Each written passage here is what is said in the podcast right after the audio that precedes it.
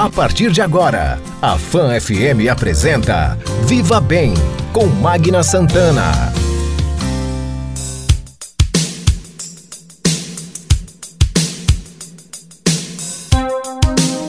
Viva Bem, seu programa de saúde, bem-estar, qualidade de vida. Olá, gente! Estamos começando o nosso Viva Bem, seu programa de saúde, bem-estar, qualidade de vida. Viva Bem, uma realização da Âncora Comunicação em parceria com a Rede Fã de Comunicação. Sempre no oferecimento da Unimed. Cuidar de você, esse é o plano Unimed Sergipe. Conosco também Clínica Oncoematos, juntos pelo amor à vida. Bom, gente, o nosso Viva Bem está em Spotify da Rádio Fã FM, onde você acompanha todos os nossos programas. E também agora nós estamos no YouTube. Procura lá Fã F1 Viva Bem e você vai ter as edições também em vídeo. Bom, nosso Viva Bem de hoje, nós vamos falar sobre varizes. Por que, que as varizes doem tanto? Tem mais em homens ou mulheres? E esse calorão aumenta a dor das varizes Olha, muita coisa a gente precisa saber, né? Nosso convidado no quadro Alô Doutor, para nos esclarecer tudo isso, tirar nossas dúvidas, é o cirurgião vascular Dr. Felipe Menezes, nosso convidado de hoje. Outro assunto do Viva Bem de hoje são as perdas, aquelas perdas, o luto, pessoas que infelizmente perdemos ao longo da vida e nos entristece bastante. Casos até de pessoas que nós não conhecemos, como por exemplo o caso recente da morte da cantora Marília Mendonça. Por que mexeu tanto com a gente, hein? Vamos conversar sobre esse assunto, como lidar com essas perdas, com a psicóloga Suzane Araújo. Ela é a nossa convidada, psicóloga clínica, também no nosso Viva Bem de hoje. Espero aí e volto já já. Qualidade de vida. O diabetes, embora tenha uma origem familiar, muitas vezes pode ser prevenido se você tomar alguns cuidados. Para isso, evite o excesso de açúcar e gordura na sua alimentação. Não coma muitos doces e frituras. A atividade física também ajuda a prevenir o diabetes e combate a obesidade e o sedentarismo, dois aliados da doença. Adoce a sua vida com saúde. Viva Bem, seu programa de saúde, bem-estar, qualidade de vida. Viva Bem. Nossa vocação para cuidar de pessoas vem aqui de dentro e está por trás de todo o corpo clínico de excelência. Em meio a cada investimento em tecnologia e equipamentos de ponta e dos atendimentos e procedimentos cirúrgicos dos mais complexos mais humano, seguro e muito mais rápido. É o jeito de cuidar Unimed. Unimed Sergipe. Nosso cuidado vem de dentro. A gente entende que cuidar de alguém é uma dedicação que não para. A humanização é nosso diferencial. Aqui mantemos a excelência no atendimento e no tratamento Estamos sempre em busca de atualizações do que existe de mais moderno na prática médica. Nós somos a Oncoematos. Nós cuidamos de você. Oncoematos, juntos pelo amor à vida. Olá, gente! Estamos de volta com o nosso Viva Bem, seu programa de saúde, bem-estar, qualidade de vida. Viva Bem, oferecimento da Unimed. Cuidar de você, seu plano Unimed Sergipe. Conosco também Clínica Oncoematos, juntos pelo amor à vida. Bom, gente, como eu falei na abertura do nosso programa, bate-papo hoje muito legal aqui no Viva Bem no quadro Alô Doutor, é, comigo vai estar conversando sobre varizes, um assunto que interessa a muita gente. Cirurgião vascular, doutor Felipe Menezes, eu já o cumprimento, tá? Agradeço a gentileza de estar aqui conosco no nosso Viva Bem. Oi, Magna, obrigado pelo convite. Sempre uma satisfação estar falando sobre um tema tão relevante. E com certeza, viu? Olha, eu tenho perguntas que chegaram aqui é, e nós vamos, claro, na medida do possível, durante o bate-papo, é, tirando essas dúvidas, certo?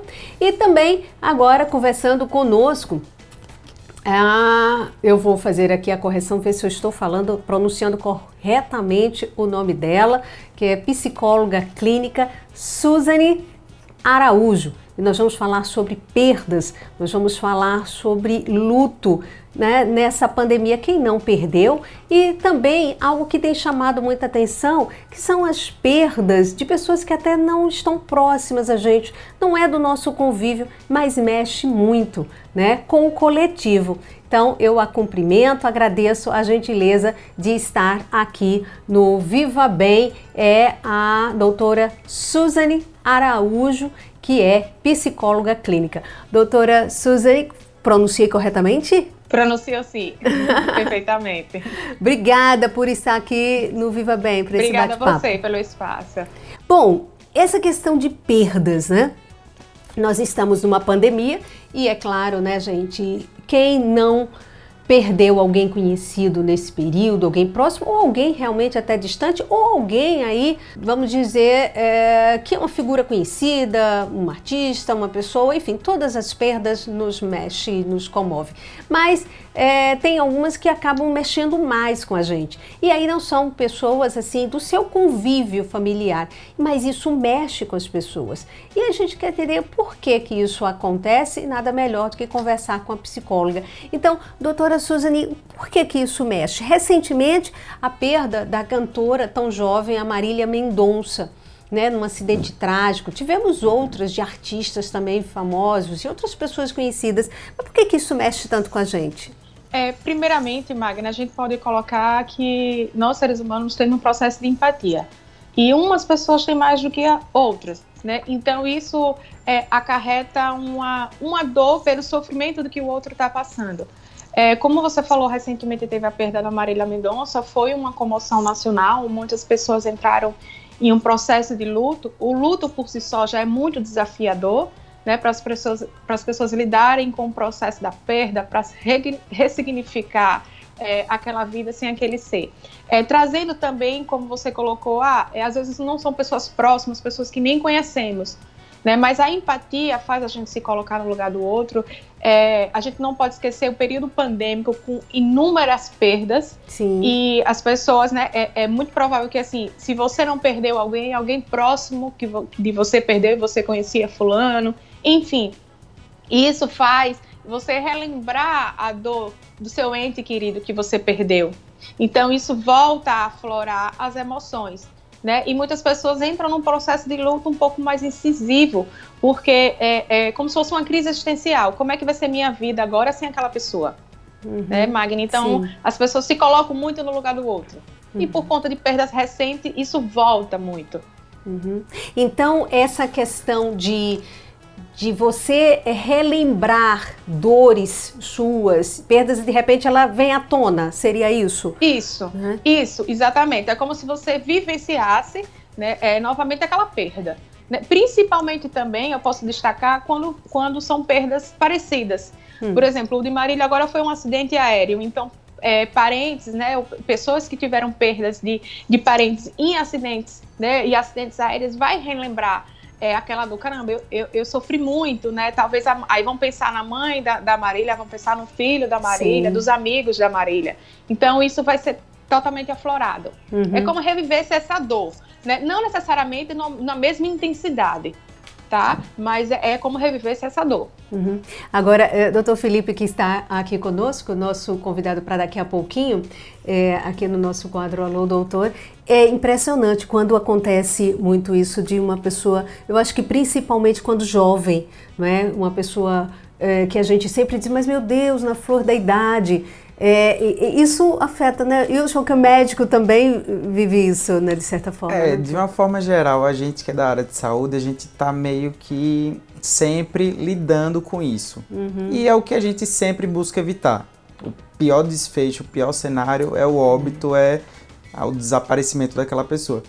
É, Suzane falou uma coisa e é impossível deixar de lembrar. Eu perdi minha tia num acidente de carro uhum. e numa idade, eu acho que a Marília faleceu, se eu não me engano, com, aos 26, minha tia Isso. faleceu aos 26. Já tem muito Sim. tempo, mas assim, é inevitável a gente não lembrar. Não lembrar. E aí só quem perde, né, que sabe a dor, enfim, é, é um processo assim de aceitação, é difícil. A depender da fragilidade, da mentalidade daquela pessoa como ela falou, vai viver a dor de uma forma ou de outra. Mas, enfim, de qualquer forma, a meu ver, é, é, é uma coisa muito difícil e é, o, o, fato de a morte é sempre uma ameaça, né? Uhum. A gente tem a certeza da morte, mas a gente sabe que um dia ela vai chegar. Só que a gente nunca imagina que ela vai chegar de forma como chega para determinados casos, né? Pois é, pessoas no caso, jovens, né? Eu acho que uma coisa que a Suzane hum. não tocou, mas assim, eu acho que o que é, chama muita atenção no, no, no caso da Marília é o fato dela ter todo um sucesso, toda um, um potencial que assim foi vivido, mas ainda muita coisa é, faltaria. Tipo uma vida longa pela frente. Exato, né, isso gente? aconteceu Aí, com né, Cristiano fica... Araújo, né? Que foi Sim. basicamente assim, só mudou o veículo ali de transporte. O Gabriel mas... Diniz, que aconteceu aqui também. Gabriel Diniz né, foi aqui no, no próximo estado, também. Né? E traz sempre aquela urgência ali, né? O que, que a gente está fazendo que deveria focar mais, né? O é. fato de a gente imaginar que as coisas vão acontecer com outras pessoas e às vezes está mais perto do que o que a gente imagina. É verdade. E ninguém nunca espera, e esse é o grande desafio do ser humano. É. E é, é, sempre um choque. Com né? certeza. E aí, é, não tem como. O que, que a psicologia diz, doutora? Por que, que nós, é questão cultural, né? Por que, que nós não estamos preparados? Porque é a única coisa, como disse o doutor Felipe, que eu acho que é certa na vida da gente, né? É você nasce e que você sabe que vai morrer. Ninguém é eterno, ninguém fica para semente. É claro que aí tem essas intercorrências, como por exemplo, uma pessoa tão jovem, meu Deus, você é, foge à regra, né? Porque a gente sempre tem a impressão que deveria ser quando envelhecesse. É, vai o pai primeiro, a mãe, os pais e depois vão os filhos. Nesse caso, às vezes as coisas são invertidas. Por que, que a gente nunca está preparado para isso, doutora? É, eu posso dizer que nós, seres humanos, não queremos perder em nenhum momento. Né? Principalmente hum. perder, a gente pode até dizer, é, é, um ente querido, né? uma matéria ali. Então, o processo do luto vai fazer com que a gente lide de forma é, longa, porque eu posso, não posso dizer que o luto é um período curto, né? é um período longo de aceitação. E, e, o luto tem essas fases, né? De você se negar o que você perdeu, de você barganhar o que você perdeu. É, é, em algum momento você tem raiva, depois você deprime e depois você aceita, né? Essas seriam as fases do luto, não necessariamente nessa ordem. Mas é, a gente não quer perder. A gente quer o tempo todo estar tá, é, ganhando, a gente quer estar tá o tempo todo em evidência. E por mais que a gente saiba que é fato que um dia vai, a gente vai morrer, mas a gente não para para estar. Tá, é, você não vê em rodas de conversa as pessoas discutindo, ah, não sei quando é que vai ser minha morte, é, como é que, que eu vou morrer, que dia vai ser, o que é que eu posso fazer antes de morrer. Dificilmente é, você vai ver grupos trazendo diálogo sobre isso. Né? Uhum. Talvez seja culturalmente, que a gente não quer perder, né? como eu falei de um modo geral, o, o, de base seria isso. A gente não quer lidar com perdas, porque a perdas vai trazer emoções ruins. E a gente não quer passar por emoções ruins. A gente só quer ter emoções boas. Mas eu sempre falo que as emoções têm seu fundamento. Não é bom sentir dor, mas a dor precisa ser sentida, que ela vai trazer uma, uma, é um sintoma de algo por trás ali que não está bem. Sim. Então a gente precisa passar por essas emoções. Verdade, gente. Difícil, mas é verdade. É. Precisamos, é sempre uma, um aprendizado, né? Bom, nosso Viva Bem, a gente está nessa primeira parte aqui do programa. Você que está chegando agora nos acompanhando, nós estamos conversando com a psicóloga Suzane Araújo. Nós estamos falando sobre perdas, esse momento tão difícil e às vezes delicado da nossa vida. De algum momento você vai passar e como lidar com isso, né? Esse sentimento, é, o luto, enfim. A gente está seguindo e puxando alguns exemplos daqueles de, de pessoas que, que provocam uma comoção é, nacional quando é muito jovem, quando é uma criança, quando é uma artista, uma pessoa conhecida. Isso mexe muito com a gente, certo? O nosso Viva Bem é um oferecimento da Unimed. Cuidar de você esse é o plano Unimed Sergipe. Conosco também está a Oncoematos, juntos pelo amor à vida. Minuto Longevidade, com doutora Juliana Santana.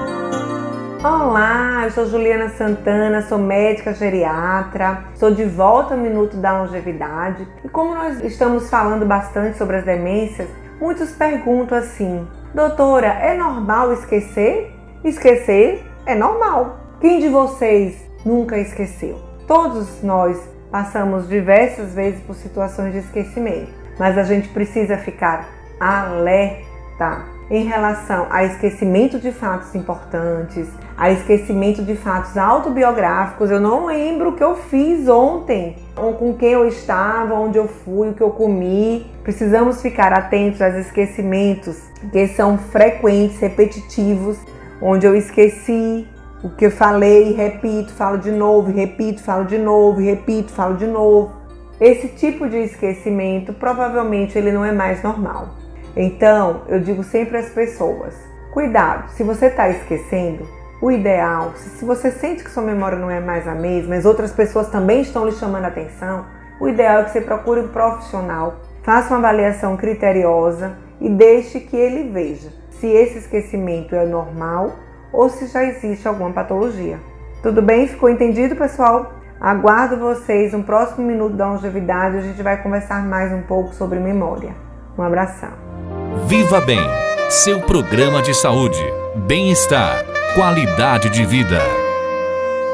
Viva Bem. Bom, aproveita aqui a gente é, com a doutora é, Susan, psicóloga clínica, falando sobre perdas e aí o, o tempo, né, que pode durar um luto e aí quando de repente ele pode virar algo doentio e trazer problemas para a nossa saúde. Pessoas que não conseguem né, lidar ou aceitar, tem muita dificuldade e ele se estende. Quando a gente consideraria que é normal o choro, esse sentimento que a gente precisa viver e depois ele se estende a tal ponto que pode virar uma, uma doença e um problema de saúde, Suzane? É, a gente pode primeiramente colocar que o luto tem um período de três meses, um ano, até dois anos. É, também a gente tem que trazer o contexto em que a pessoa interpreta o luto dela. Sim. Tem pessoas que colocam o luto como um processo somente de usar roupas de cores escuras. Né? Tem pessoas Sim. que o luto seria é, é, espalhar pela casa fotos da pessoa que, que, que perdeu. Então, é, vai depender também de como a pessoa interpreta. O que é que vai dar o alerta para que a gente perceba que aquele luto não é mais um luto comum de uma perda de um ente querido, e sim um luto patológico. Seria quando ele começa a interferir na rotina da pessoa, quando a pessoa começa a ter outros tipos de problemas devido à perda. A pessoa não consegue se alimentar, tem pessoas que apresentam dor no peito, é, tem pessoas que têm problemas gastrointestinais. Então, o alerta vai ser dado aí dessa forma. Ah, o que é que mudou depois da minha perda? O que é que eu não estou conseguindo mais fazer? Tá, tá normal esse meu choro contínuo, esse meu choro desesperador, esse meu choro copioso? Eu era dessa forma? Que mudanças eu tive de maneira negativa após a minha perda? Então a reflexão vai ser essa. O que foi que, que mudou na minha vida de forma negativa para que eu perceba que esse luto não está mais é, é, comum, está me afetando né, no meu dia a dia? E aí é nesse caso que o interessante seria buscar ajuda, buscar um apoio Sim. psicológico, seria isso?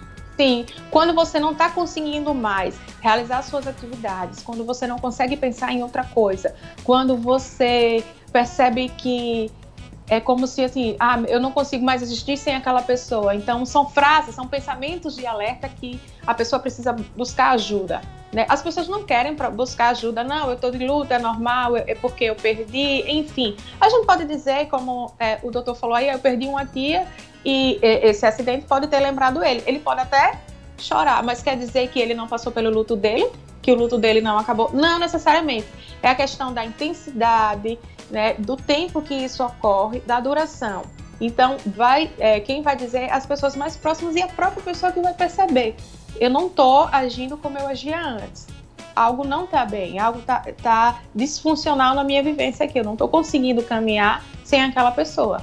Uhum, entendi. Então, Bom, seria isso o alerta. Certo. Uma coisa que foi dito aqui é, acho que o próprio doutor Felipe, a gente estava comentando, é, até nesse, nesse bate-papo veio agora essa, esse fato. É, não, o doutor Felipe citou, para eu lembrar agora.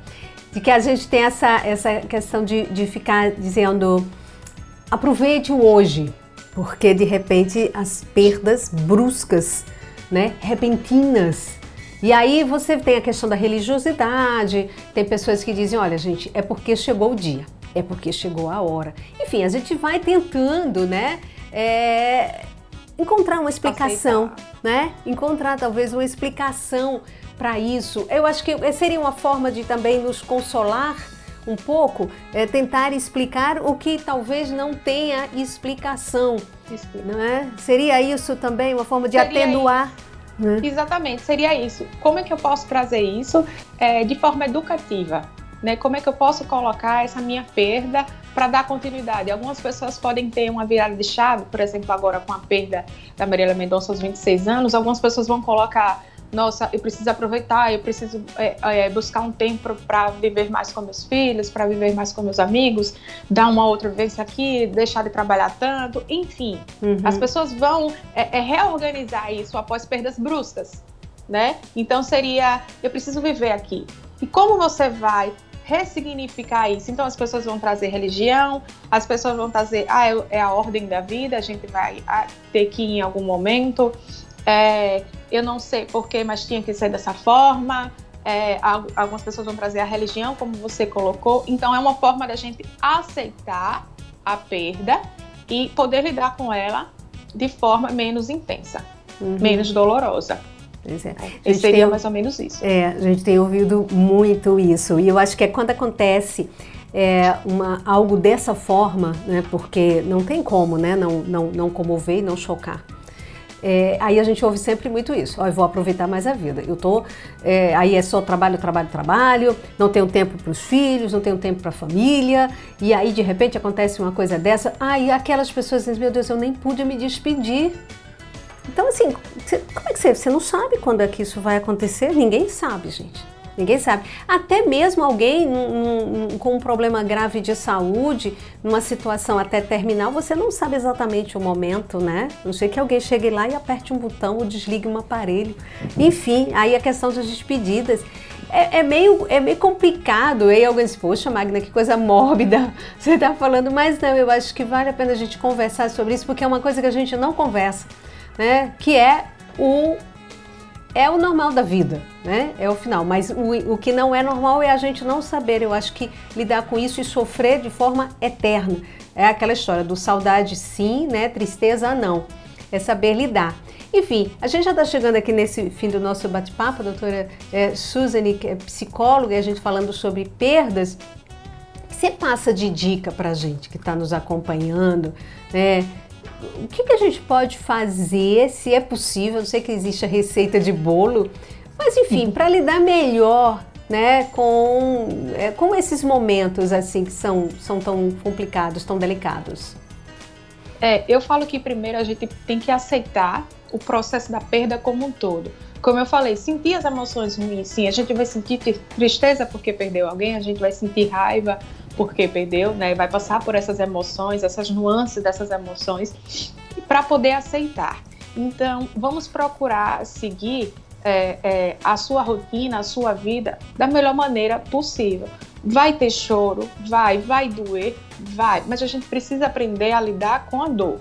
Então, ah, eu vou procurar fazer isso aqui que, que me lembra fulano, que fulano gostava, né? É, é no sentido da, da pessoa que, que perdeu ah, eu vou fazer isso aqui porque vai me lembrar alguém. Então, isso é até uma, uma, uma nomenclatura que a gente chama de parasocial, quando a gente acaba evidenciando muitas coisas da pessoa que a gente perdeu.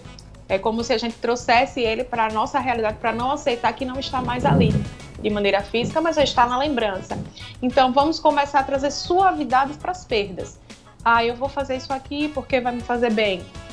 Uma atividade física de extrema importância para a nossa saúde como um todo, e principalmente uhum. a questão de luto. Então, eu vou caminhar um pouco, eu vou tomar um ar puro, eu vou, eu vou a um parque, porque isso vai me trazer um pouco mais de leveza para minha dor. Eu vou fazer isso, eu vou sair com amigos, ou eu vou é, ver filmes que, que me tragam leveza, que me tragam sentimentos bons para a gente oscilar entre sentimentos bons e sentimentos ruins no momento da perda. Como você disse, não tem uma receita de bolo, cada uma vai passar por uma experiência diferente com o luto, mas a gente precisa passar por ele. Primeiro, a gente precisa aceitar a perda, tá? E a perda vai acarretar emoções ruins, e esse processo a gente vai ter que trazer leveza durante o nosso dia a dia. Verdade. Bom, Suzane, muito obrigada. Obrigada mesmo por, por esse bate-papo, é, por conversar conosco, passar um pouco né, dessa, dessas informações, experiências. É legal a gente conversar sobre isso, né? Porque isso é saúde, isso é bem-estar, isso impacta na nossa qualidade de vida e é o que é certo na vida. É porque é questão cultural mesmo, né? A gente sabe que é cultural, Isso. a gente não quer conversar. De ninguém quer conversar de coisa que de repente entristece é. ou perder, né? Ninguém quer perder nada. E principalmente alguém que a gente ama, que a gente gosta, ou até que a gente até nem conhece, ninguém quer falar sobre isso. Mas enfim, é necessário. Quero lhe agradecer por estar aqui no Viva Bem. Obrigada mesmo e até uma próxima oportunidade. Muito obrigada. Eu que agradeço o espaço. Obrigada a vocês. Que bom, obrigada. Bom, gente, viu só como é legal, né, a gente conversar um pouquinho de forma leve, né, sobre um assunto que é tão, né, às vezes tão pesado, né, do Felipe, mas enfim, mas com leveza aqui da nossa entrevistada. Bom, eu vou dar um rápido intervalo para a gente trazer dicas, informações para você também. E voltamos nosso quadro Alô Doutor, doutor Felipe Menezes, nosso convidado. Nós vamos falar sobre varizes, ele é cirurgião vascular. Então, algumas perguntinhas, né? E nesse período de calorão, que é calorão no Nordeste, é verão o ano inteiro. Mas você sabia que de repente afeta para quem sofre com as varizes? É só mulheres? Homens? É, tem que fazer cirurgia? Como é que a gente nem sempre é cirúrgico, a, a, as varizes? Enfim, vamos tirar algumas dúvidas desse bate-papo com ele já já aqui do Viva Bem. Viva Bem com Magna Santana. Fã FM. Viva Bem. Nossa vocação para cuidar de pessoas vem aqui de dentro e está por trás de todo o corpo clínico de excelência. Em meio a cada investimento em tecnologia e equipamentos de ponta e dos atendimentos e procedimentos cirúrgicos dos mais complexos. Mais humano, seguro e muito mais rápido. É o jeito de cuidar Unimed. Unimed Sergipe. Nosso cuidado vem de dentro. A gente entende que cuidar de alguém é uma dedicação que não para. A humanização é nosso diferencial Aqui mantemos a excelência no atendimento e no tratamento. Estamos sempre em busca de atualizações no que existe de mais moderno na prática médica. Nós somos a Oncoematos. Nós cuidamos de você. Oncoematos, juntos pelo amor à vida. FM é muito mais. Você está ouvindo Viva Bem com Magna Santana. Fã FM. Viva Bem. Alô, doutor. Alô, doutor. Olá, gente! De volta com o nosso Viva Bem, seu programa de saúde, bem-estar, qualidade de vida. Viva Bem, oferecimento da Unimed, cuidar de você, seu plano Unimed Sergipe. Conosco também está a Oncoematos, juntos pelo amor à vida. Bom, gente, como eu disse, bate-papo agora sobre varizes, nosso quadro Alô Doutor, recebendo aqui, já o cumprimentei, né, no primeira parte do programa, o doutor Felipe Menezes, que é cirurgião vascular. Nós vamos falar sobre varizes. É, todas elas são cirúrgicas? Não cirúrgicas? Tem outro tipo de tratamento? Enfim, nesse período de calorão, tem muita gente que reclama de dor por que, que as varizes doem? Por que, que tem gente que tem mais varizes que outras? Por que tem aquelas pequenininhas e outras aquelas mais volumosas e ficam feias? Ir à praia, Jesus, para nós mulheres usar? Meu Deus do céu! Olha quanta coisa para a gente perguntar, quanta coisa para a gente saber nesse bate-papo. Mais uma vez lhe agradeço por estar aqui, viu? Não sei se vai dar tempo para tanta coisa. E olha que eu recebi perguntas aqui, viu? Para a gente fazer e tirar dúvidas. Obrigada mais uma vez, doutor Eu Felipe. Eu que agradeço, Magna. Sempre bom estar com vocês. Bom, então para começar, vamos entender por que, que nós temos varizes. Hein? Ótima pergunta, Magna. Então, são vários fatores de risco, né? Tá. O principal deles é a genética. Hum. É muito comum aquela história passada de mãe para filha, pai para filho. É muito comum na mesma família terem vários casos. Além disso, existem outros fatores. A mulher tem, está sob risco maior por conta dos hormônios femininos, que é tão comum. Uhum. Múltiplas gravidez também é um fator de risco. Além disso, sedentarismo, obesidade, tabagismo, enfim. Eu falo para meus pacientes que geralmente é mais de um fator envolvido e por isso que é tão importante a gente estar tá diagnosticando e é, ajudando esses pacientes. Uhum. Então, veja só, existe essa questão genética e eu acredito que essa talvez seja então a mais preponderante, Sim. não é isso, doutor? E aí, tanto homens como mulheres, sem distinção nenhuma. E antes até de a gente começar aqui a, a, a nossa entrevista, a gente estava conversando aqui nos bastidores. E aí, você chegou a falar o seguinte, que tem, é, se a mãe tem e o pai tem, as chances são maiores. Se um ou outro né, isso interfere, Sim, né? Interfere. O fato de ter a mãe ou o pai com varizes já te dá um risco em torno de 50%, uhum. que é um risco alto. Se você tem mãe e pai com varizes, seu risco já vai para cima de 70%. Uhum. Ou seja, é praticamente certo a lei que em algum momento da vida você vai ter. As mulheres acabam tendo mais riscos, porque além do fato da genética, ela tem os hormônios femininos envolvidos, principalmente o estrógeno e a progesterona incluindo que mudanças importantes hormonais, como por exemplo gravidez, que existem picos hormonais no corpo da mulher, ou então a menopausa, a própria o início da fase menstrual, a adolescência, que existem essas alterações hormonais muito importantes, isso também vai aumentar um pouco o risco. É muito comum aquela mulher que entra, por exemplo, num período de primeira gestação, não possuía varizes e começa a apresentá-las. Hum. E após outras gestações, sem tratamento principalmente, a tendência é piorar. Uhum. Agora, e o tipo, né? A gente sempre tem aquelas que são é, bem grossas e tem as pequenininhas que algumas pessoas chegam a chamar de microvarizes. E aí elas também se espalham muito pela. Qual a diferença? Tem uma que é mais perigosa ou não perigosa? Existe isso? Existe. É, na literatura, a gente vê uma frequência em torno de 30 a 50% de predominância de varizes na população.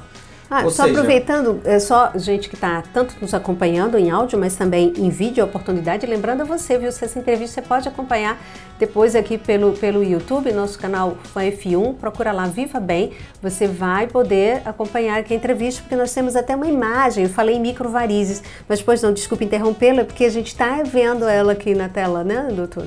Então, pequenininha. É, esse seria um caso inicial, né? A gente vê essas microvarizes, que são esses vasos mais azulados na tela, tá. mas a gente consegue perceber que existem vasos um pouco mais calibrosos, que são esses esverdeados, uhum. que estão alimentando essa região. Isso já são varizes propriamente ditas, varizes de pequeno calibre, mas já está alimentando essa região. Consequentemente, um outro exemplo também agora na imagem, é, esse é um caso já que chama mais atenção por um motivo a partir do momento que os pés da gente começam a ficar manchados e com varizes, existe até um sinal na medicina que descreve isso, que isso é um sinal de alarme para provavelmente uma fase mais avançada da doença. Isso hum. provavelmente vai resultar em dores muito intensas, dor, principalmente aquela dor do tipo cansaço e peso, não é qualquer tipo de dor que sugere varizes, é principalmente aquele cansaço e peso mais comum no final do dia associado a outros sintomas, como câimbras, formigamentos, queimação no local. Em alguns casos, inchaço também pode acontecer. Tudo ah. isso sugere uma doença relacionada ao aparelho circulatório, nesse caso, o aparelho venoso, que são as varizes. Agora, você falou uma coisa que chama atenção em relação a câimbras. E tem muita gente que tem essas câimbras noturnas. E aí eu sempre ouvi falar, não sei se isso é mito ou verdade, de que é, eita, cãibra, eu tive bastante, meu Deus, aí acho que já vai aparecer logo varize naquele local, naquela perna. É verdade isso? Pode ser. Ah. Porque existem mais de uma, uma, uma, uma doença relacionada a câimbras, né? Hum. Câimbras é um sintoma um pouco comum demais. Existem mais de uma causa, às vezes pode ser um excesso de atividade física, é muito comum aquela fadiga muscular depois de uma corrida, depois de um ciclismo. Às vezes, alguns casos, pode ser alguma deficiência nutricional. O pessoal fala muito magnésio, potássio. Mas Sim. na prática, provavelmente a principal causa delas é varizes. Aham. Ou seja, é um sintoma que chama muita atenção e, como você falou, é mais comum no final do dia. Uhum. Essas pequenininhas micros que a gente está vendo aqui, você chegou a citar aí uma que alimenta a outra. Explica melhor essa história de que tem uma que está alimentando. Esse Como é é ponto, ele é, é um ponto fundamental porque é o que vai guiar o tratamento. Hum. Se você tem apenas vasinhos, que seriam as telangiectasias puras, que são essas microvarizes, Hum. a forma de tratar é uma. Se você tem uma veia por debaixo, que também está doente, que é uma veia mais grossa, mais profunda, que está alimentando essa região, o diagnóstico, o tratamento muda, a forma de tratar muda. Por isso que é tão importante passar por uma avaliação especializada, porque nem todo mundo tem essa capacidade de guiar o tratamento, planejar o tratamento. Lembrando que assim, as varizes muitas vezes elas podem estar relacionadas a um problema nas veias safenas, que é a maior veia do organismo, é a veia que alimenta toda é, essa a, o retorno sanguíneo da, da perna. Enfim, por isso que é importante passar por uma avaliação, é importante fazer às vezes aquele duplex scan, Sim. que é o exame que muitas vezes vai guiar a forma de tratar e, consequentemente, planejar um tratamento de fato eficaz, de fato seguro, que vai melhorar a circulação do paciente. Bom, uma coisa que eu achei legal aí é saber que tem tratamento, né? É, agora, é, eu vou e volto, tá, gente? Porque, assim, em relação a gente. São. são, são à medida que a gente está conversando aqui, vai lembrando e tem. Eu estou aqui procurando das, das perguntas que foram encaminhadas para a gente. Mas em relação a, a esse é, fato de, de tratar, a gente sempre ouve dizer que ah, você faz mais volta, faz mais volta. A gente tira essas pequenininhas, mas são teimosas, elas voltam. É mesmo isso? Ou, era, ou não é? Ela não volta mais? É, outro? Esse é um ponto crucial, por vários aspectos. Primeiro, varizes é uma doença predominantemente genética. Ou Tá. seja, a gente não está falando em cura, a gente está falando em controle da doença. Hum. Eu falo para meus pacientes que é como se fosse uma ida ao dentista. Hum. De tempo em tempo você precisa ir. Bem assim é quem tem varizes. Quem é que vai ditar esse tempo? Principalmente a genética, o poder da, de surgirem novos vasos e além disso alguns hábitos, né? Por exemplo, pacientes que ganham muito peso vão estar sob risco de ter uma recidiva mais forte. E principalmente, Magna, é, hoje na literatura médica a gente tem várias formas de tratar varizes. Não existe o melhor tratamento. Existe o melhor tratamento para aquele paciente, mas não existe um tratamento que resolva tudo. Sim. E quando você escolhe um tratamento eficaz, seguro para aquele tipo de varizes, provavelmente aquele vaso doente ele não vai voltar mais. Vou te dar um exemplo. Ne- Nessa foto que a produção escolheu, a gente está fazendo uma cirurgia que hoje ela é considerada a melhor opção para vasos de grosso calibre. Que essa tipo de cirurgia é essa? é, na foto dá pra gente perceber, é, ali tá meu colega, Dr. Fred, ele tá com um aparelho de, de ultrassom na mão, a gente tá fazendo um, um furo na veia doente e isso que eu tô segurando é uma fibra ótica. Eu vou posicionar essa fibra dentro da veia doente e a gente vai vir recuando e vai queimar, vai tratar por meio do calor essa veia doente. A partir do momento que eu libero energia adequada, de acordo com o calibre daquela veia, é, de forma guiada por ultrassom, aquele vaso tratado é praticamente impossível que ele volte. A gente está falando de um tratamento que tem uma eficácia de 95%. Oh, que bom isso. Ou seja, é uma cirurgia minimamente invasiva, é uma cirurgia que não requer cortes.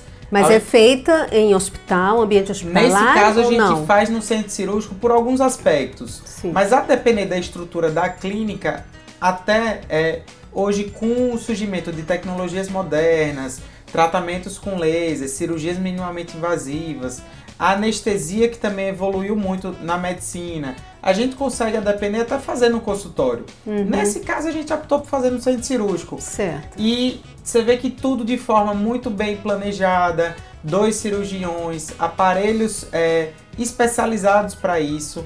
Uma coisa que assim a gente vê muito, que é um erro, são pacientes com doença, no caso varizes, sendo tratados por, por exemplo, profissionais que não estudaram para aquilo ali. Por exemplo, hoje... Olha o alerta importante que o Dr. Felipe está fazendo, gente. Inclusive, até tem, tem pessoas aqui que colocaram, tá? Eu acho que foi a Beth que mandou, tem Vanesca também, tem Isabel. Algumas perguntas aqui são assinadas, eu agradeço muitíssimo a elas. Mas a questão da escolha do profissional para fazer o tratamento, esse alerta é importante, Nilton. É, isso não só na, na cirurgia vascular, mas de uma forma geral, existe o ato médico que fala que procedimentos invasivos, exceto procedimentos odontológicos, devem ser feitos por médicos.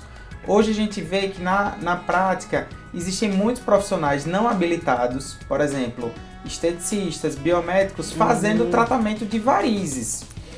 E, infelizmente, pela falta desse planejamento, pela falta de um exame de imagem como a ultrassonografia, a própria fleboscopia, a gente tem inúmeros aparelhos que a gente consegue ver, por exemplo, se tem uma veia profunda passando por debaixo.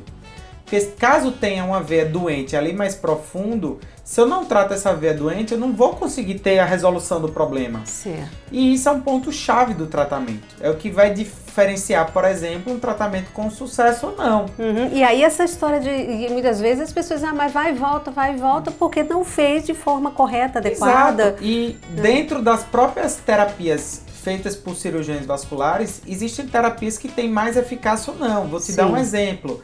É, hoje, em muitos casos, a gente consegue fazer a aplicação de um produto chamado polidocanol, que é a famosa espuma. Hum. A espuma, a gente injeta um produto dentro da veia, principalmente para essas veias grossas. Até um exemplo, essa veia que a gente fez por cirurgia, só que é hum. é uma técnica que tem uma eficácia de 70%.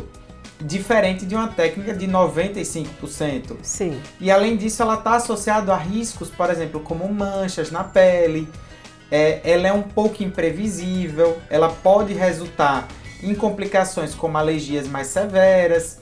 E isso é um bate-papo que tem que ser, é, tem que ser tido com o seu médico. Uhum. Nós médicos, a gente precisa apresentar as opções, precisa apresentar vantagens, riscos e benefícios e, junto com o paciente, decidir pela melhor opção. Claro. Só que, infelizmente, às vezes até por falta de é, orientação mesmo. Alguns, alguns pacientes são mais leigos. Outros pacientes, por exemplo, que moram no interior, às vezes não têm acesso a um cirurgião vascular, eles acabam optando pelo caminho mais fácil. Uhum. E esse alerta que o doutor Felipe faz, gente, dessas clínicas estéticas enfim, tem dado aí muitos, muitos problemas. Então, fiquem atentos a essa, essa informação aqui passada por ele. Nosso Viva Bem tem o um oferecimento da Unimed. Cuidar de você, seu plano Unimed Sergipe. Conosco também, Clínica Oncoemato, juntos pelo amor à vida. Atividade Física. Tem que correr, tem que suar, tem que malhar. E aí, bacana, diga-me lá, conte-me tudo, não me esconda nada. Aqui Gerardo Costa, o seu personal trainer, com a nossa dica de hoje. Vamos falar hoje sobre atividade física em casa. Pois é, com a pandemia, muita gente sem sair ficou sem opção de ir para academia, de poder ir para calçadão, de caminhar, pedalar, enfim. E aí então começaram a surgir todas as possibilidades da pessoa poder fazer na própria casa. E existem várias e várias opções no YouTube. Você coloca lá, malhar em casa, meu amigo, mais de um milhão de opções você tem ali. Então, você pode malhar na sua casa. Agora, quais os riscos e quais as vantagens disso? Bom, as vantagens é que você não para de malhar. A outra vantagem é que você mantém o seu condicionamento físico, né? E, consequentemente, todas as vantagens disso. Mas os riscos são grandes também, porque você pode não estar orientado, pode não estar assessorado e fazer alguns exercícios errados, posicionamentos errados, pegar peso demais, forçar uma barra mais do que você precisa. Então, todas essas coisas aí você vai ter que pesar. Então, qual é a dica do personal trainer com relação a isso? Procure um professor de educação física, né? Procure um personal trainer, peça algumas dicas de como você vai fazer. Se você é um cara que já está acostumado a malhar, beleza, você já tem uma vantagem muito grande nisso, mas é bom evitar riscos demasiados. Selecione bem o programa que você vai seguir na internet, porque tem maluco para tudo que é coisa, viu? Inclusive para malhação em casa. Veja aqueles que detêm uma avaliação melhor, segue o programa das pessoas lá, dos caras e Aproveite para ficar em forma, tá bem? Essa é a dica do seu personal trainer. Fique com essa dica e viva bem. Viva Bem, seu programa de saúde.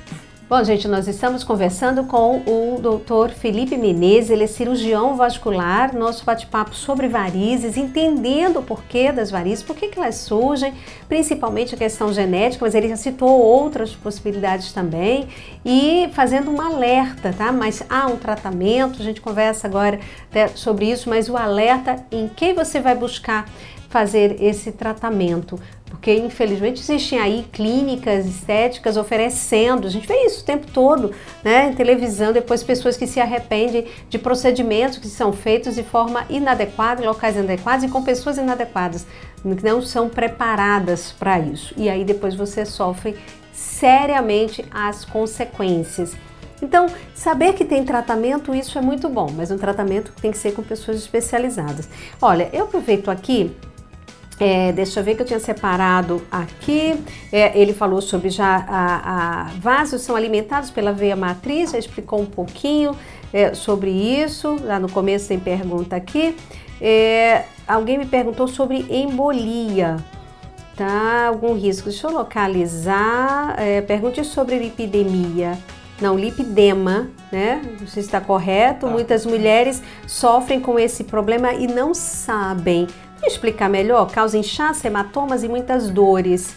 Né? E aí ela coloca, sabe aquelas pernas bem gordinhas e a parte de cima do corpo bem fininha? É um indicativo desse problema? Pergunta qual, que Qual o nome da? É Isabel. Ótimo. Isabel, ótima pergunta. Vamos lá. O lipedema é uma condição, é, uma condição médica conhecida há poucos anos.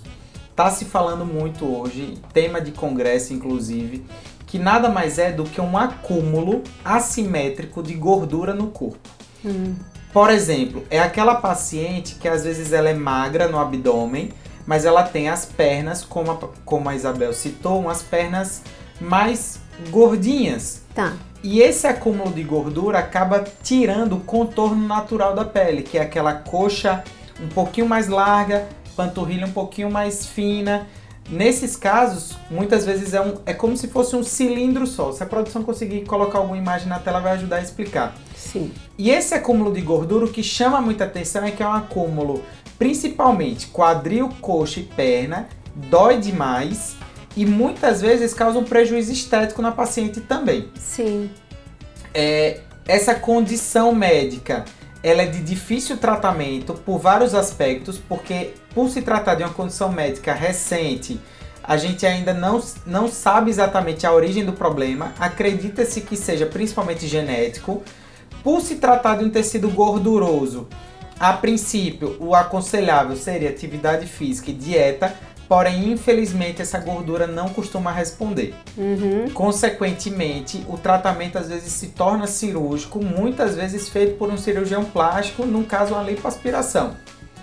Aqui em Sergipe, eu ainda não conheço ninguém que está é, voltado principalmente para esse problema. Eu imagino que tem vários cirurgiões plásticos que devem tratar, mas às vezes não sabe nem ao certo que se trata dessa doença. O paciente vai chegar para ele, vai falar que tem as pernas que incomodam esteticamente, vai ter dor, eles vão fazer a lipoaspiração e vai tentar ao máximo sanar o problema. Uhum. Mas é uma condição que, como eu falei, está sendo estudada ainda, existem algumas teorias, mas nada muito concreto. O que se sabe é que o tratamento, na maioria dos casos, é cirúrgico. Inclusive, eu tenho alguns pacientes. É um diagnóstico diferencial para varizes, porque às vezes o paciente chega com um quadro de dor, tem um pouco de varizes, mas é como eu te falei, nem toda dor é varizes. É varizes. E ela até comenta aqui, olha, esse é um problema que afeta a autoestima. E com certeza, né? A autoestima, o físico e o psicológico da mulher. Então, com certeza, né? Pela característica, é. né? Como isso mexe. Bom, então é procurar, né? Buscar, então se informar mais é, em busca exato. Na, na dúvida, melhor... procurar um. Às vezes acaba que pela pessoa não, não saber direito quem procurar, ela acaba procurando o cirurgião plástico. Sim. Ou o cirurgião vascular. E aí lá vai receber o diagnóstico e a gente vai guiar da melhor forma possível para tratar de forma adequada. Hum. Deixa eu ver se tem mais alguém aqui que tinha falado sobre, é, além, né, o problema que causa é, microvasos é, tem que ter um cuidado. Bom, o pessoal que, né, confirmando a questão do cuidado, mas embolia, eu tinha localizado aqui, mas não sei especificamente aqui da, da, da cirurgia, da, desse tema. Qual foi a pergunta? Há perigo de embolia nesses procedimentos sobre aplicação em clínicas estéticas? O risco? E aí é, cita aqui se Vamos a embolia lá. pode. Para os provocar. ouvintes, os telespectadores que estão nos assistindo, a embolia nada mais é do que um coágulo. O coágulo é um acúmulo de células que vai ocluir aquele vaso. Pode ser plaquetas, pode ser outras células, enfim. É como se eu tivesse uma mangueira e dentro eu colocasse uma pedra lá dentro. Hum. Essa pedra, naquele local, ela pode dar trombose, porque ela vai ocluir e vai entupir. Eu vou colocar entre aspas porque é, é para a população entender. Só que Além de entupir aquele vaso, essa pedra pode migrar e ela pode cair na corrente sanguínea e ir parar em outro órgão, o que hum. a gente chama de embolia. Sim. Existe mais de um tipo de embolia, mas essa embolia que ela está citando é uma embolia que pode acontecer principalmente com a aplicação de espuma. É raro, não é comum. Eu particularmente, graças a Deus que eu saiba, nenhum paciente meu apresentou mas é uma condição que, inclusive, quando a gente vai fazer algum tratamento, a gente é, coloca para o paciente assinar um termo de consentimento autorizando o início do tratamento e explicando que existem riscos. Uhum. Essa embolia muitas vezes vai parar no pulmão e vai gerar o que a gente chama de embolia pulmonar. pulmonar. Já ouvi falar. A embolia pulmonar é uma condição gravíssima, porque ela prejudica o funcionamento não só do pulmão, como do coração. Ela sobrecarrega o coração. E nesses casos ela pode inclusive gerar um óbito. Por isso que é tão importante a gente estabelecer o perfil do paciente.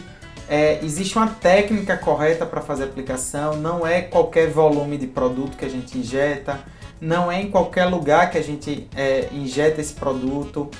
É, precisa ter muita parcimônia, às vezes em alguns casos, caso o paciente evolua, você vai precisar fazer, ter uma retaguarda, você precisa estar próximo de um hospital ou ter alguns materiais na clínica.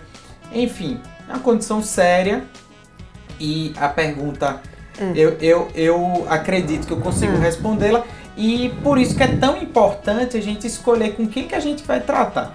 Com certeza. Ó, já estão me dando sinal aqui que a gente já tem que encerrar a entrevista. Gente do céu, né? Quando a gente viu o tempo foi embora. Mas é, eu vou abusar aqui só um pouquinho, viu? O Fernando já está dando sinal, Rodrigo, um, dois, todo mundo ali. Mas enfim, é, é, em relação, eu não, não, não só para a gente realmente orientar nisso, a questão desse calorão todo que a gente começou a falar, por que que, que de repente esse calor acaba aumentando esse mal-estar e essas dores. E aí a dica para a gente finalizar mesmo, a gente, ó, prometo que a gente faz até uma nova entrevista com, com o Dr. Felipe, porque esse assunto é muito vasto. Em relação a que, que recomendações é, para é possível prevenir, né? É possível, enfim, atenuar todo, tudo isso. O que, que, que a gente pode fazer? As altas temperaturas elas favorecem que essas varizes aumentem de tamanho. Consequentemente, ah. vai fazer uma vasodilatação que nada mais é do que represar mais volume num vaso que está doente. Consequentemente, a partir do momento que a varizes aumenta, ela aumenta o sintoma. Ela vai dar mais dor, mais inchaço, mais cansaço. Ela pode ressecar, às vezes aparecer até uma ferida, ou em alguns casos mais graves, gerar uma trombose. É, existe sempre alguns pacientes que têm mais risco do que outros. Por exemplo, indivíduos mais obesos, indivíduos que também fumam, que têm outras doenças, né? Às vezes indivíduos que já tiveram ferida relacionada a varizes de grosso calibre vão estar sob mais risco no calor. Tá. Consequentemente, algumas coisas a gente precisa orientar. A ingesta de água é interessante, 2 a 3 litros por dia, vai melhorar o funcionamento da, da corrente sanguínea, vai deixar o sangue mais fluido, consequentemente vai dificultar a desidratação isso vai ter um, um benefício geral para a saúde circulatória. Atividade física. Atividade física sempre. Tranquilo. Tranquilo. Mesmo quem faz musculação, que aí diz Mesmo assim... quem faz, Marina, é? porque tudo que fortalece a bomba muscular da panturrilha ajuda. Se eu tenho minha musculatura é, mais forte, mais vigorosa, quando eu contraio ela, eu consigo lançar esse sangue lá para cima de forma mais fácil. Ou seja, é, a atividade física dispensa comentários de uma forma geral, Sim. porque ela vai fortalecer o sistema cardiovascular. Mas além disso, ela vai diminuir a dor. É muito comum aquele paciente que está com dor, que é sedentário, a gente prescreve atividade física, ele melhora. Ó, coisa boa. Perna pra cima. Chegou cansado de Ajuda noite? demais, porque o que é que acontece? No nosso dia a dia, a gente precisa vencer a gravidade para esse sangue retornar em direção ao coração. Quem faz isso são as veias. Quando eu coloco a perna para cima, eu tiro a gravidade. Eu consigo, lógico eu não vou tirar, é impossível, mas eu vou coloco a perna para cima, eu consigo melhorar esse retorno sanguíneo. Ou seja, o inchaço, as dores também vão diminuir. Uhum. Além disso, algumas dicas interessantes. De tempo em tempo, procurar levantar, não ficar muito tempo na mesma posição, evitar longos períodos em pé ou sentado. Uma dica que eu dou para meus pacientes, a cada duas, três horas, levanta um pouco, vai, bebe uma água, já aproveita aquele intervalo ali para esticar né? as pernas. Exato. Aham. Pra gente encerrar de verdade, de verdade, mulher salto alto. É um mito, Ah. não causa varizes, porém o que é que acontece? Quando eu perco o movimento de flexão e extensão do pé, que é o movimento natural da caminhada, Ah. o salto alto, principalmente aqueles saltos mais altos, vão impedir isso, eu vou aumentar meu sintoma, porque eu Ah. vou aumentar o cansaço e a fadiga. A panturrilha não está contraindo do- da forma como deveria. É um item essencial no vestuário feminino, mas o ideal é o quê? Tentar usar um salto, tipo aqueles tamancos mesmo, Sim. falando vulgarmente, aquelas sandálias, Tá. que é um pouco elevada na frente e um pouco elevada E atrás. salto Anabela também. É bom. É Exato, isso. porque ele mantém um pouco o mecanismo da caminhada. Gente, acabou, estourou o tempo. Né, Fernando? E como o pessoal tá fazendo assim, gente? Doutor Felipe, muitíssimo obrigada por esse bate-papo aqui no nosso Viva Bem. Tenho certeza que foi muito esclarecedor. Gente, consultas que a gente marca retorno. Então, em breve, espero tê-lo aqui novamente para a gente falar mais sobre a sua especialidade, tirar mais dúvidas, com certeza que vão surgir depois dessa nossa entrevista. Enfim, mas muito obrigada mesmo. Obrigado, Magna. É sempre bom a gente estar falando é, com a população, temas relevantes, importantes, ajudando os pacientes. Adorei o programa, Obrigada. parabéns, sucesso. Que bom, obrigada. Fico feliz. Que ótimo, gente.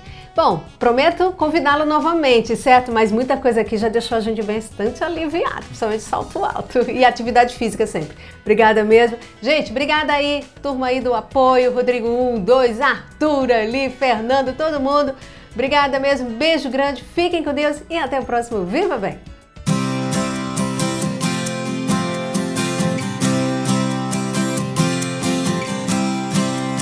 A Fan FM apresentou Viva Bem com Magna Santana. Viva Bem.